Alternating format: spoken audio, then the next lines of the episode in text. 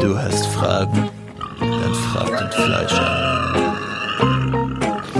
Hier spricht der Ladenfleischer direkt aus dem großen Rewe-Markt hinter der Fleischertheke. Und da ich gerade beim Thema ähm, Shops bin, Lebensmittelmärkte, äh, finde ich gleich den Bogen äh, auf die Frage, die mir gestellt wurde. Und zwar ist das ja Funktionieren neben Amazon und eBay eigene Online-Shops noch. Da würde ich sagen, ein ganz klares Ja. Äh, meiner Meinung nach natürlich ist es äh, extrem geil, wenn ich irgendwie heute Mittag ähm, noch irgendwie fix was brauche, ob es nun Ladekabel ist, ob es irgendein Geschenk ist, naja, dann zahle ich halt mal ein paar, ein paar Groschen drauf und dann kann ich mir fast sicher sein, dass bei Amazon dieses Paket morgen noch ankommt. Extrem geil.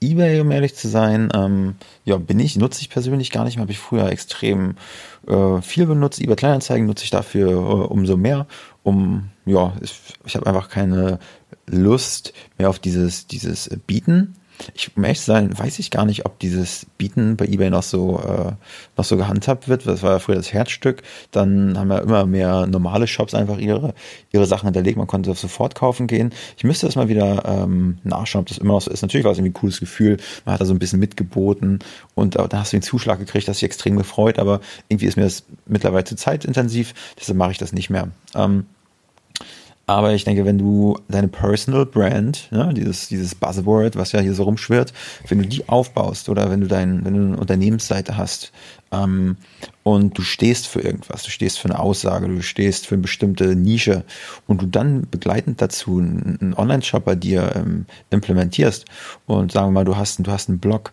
und schreibst über Männer, über Männerthemen.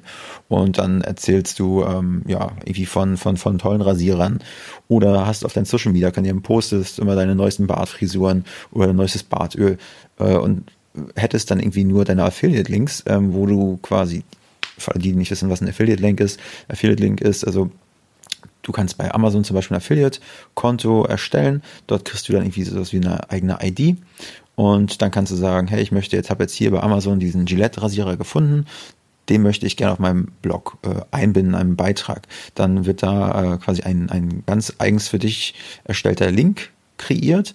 Den bindest du in deinem äh, Blog Beitrag ein und wenn du dann von deinem tollen Gillette-Rasierer berichtest und jemand auf diesen Link klickt, dann wird quasi ein Cookie gesetzt und dann wird registriert, hey, dieser Mensch ist über deine Webseite. Egal was auch immer er dann kauft, dann kriegst du einen prozentualen Anteil vom Kuchen ab. So, und ähm, das ist natürlich schon cool, aber im Endeffekt kriegst du nie alles ab. Von daher ähm, ist es schon cool, wenn du deinen eigenen ähm, Online-Shop hast, wo du dann meinetwegen deine eigenen Rasierer reinpacken könntest. Natürlich muss man das gegenrechnen, wenn du jetzt sagst, du kaufst Stückzahl X an, hast dann noch deine Lagerkosten, er muss es dann auch noch ähm, selber rausschicken. Natürlich ist alles Zeit, aber äh, wenn man das richtig angeht, kann sich das schon lohnen. Weil Amazon ruft hohe Gebühren auf, die das Ganze äh, mehr und mehr nicht so ganz lukrative machen. Lukrative, lukrativ, meine Herren. Ja, genau. Deshalb denke ich, ein eigener Online-Shop lohnt sich definitiv, wenn man das richtig angeht. Ja, hoffe, ich konnte deine Frage beantworten. Weißt ja, wenn du noch mehr Fragen hast, dann frag den Butcher. Tschüss.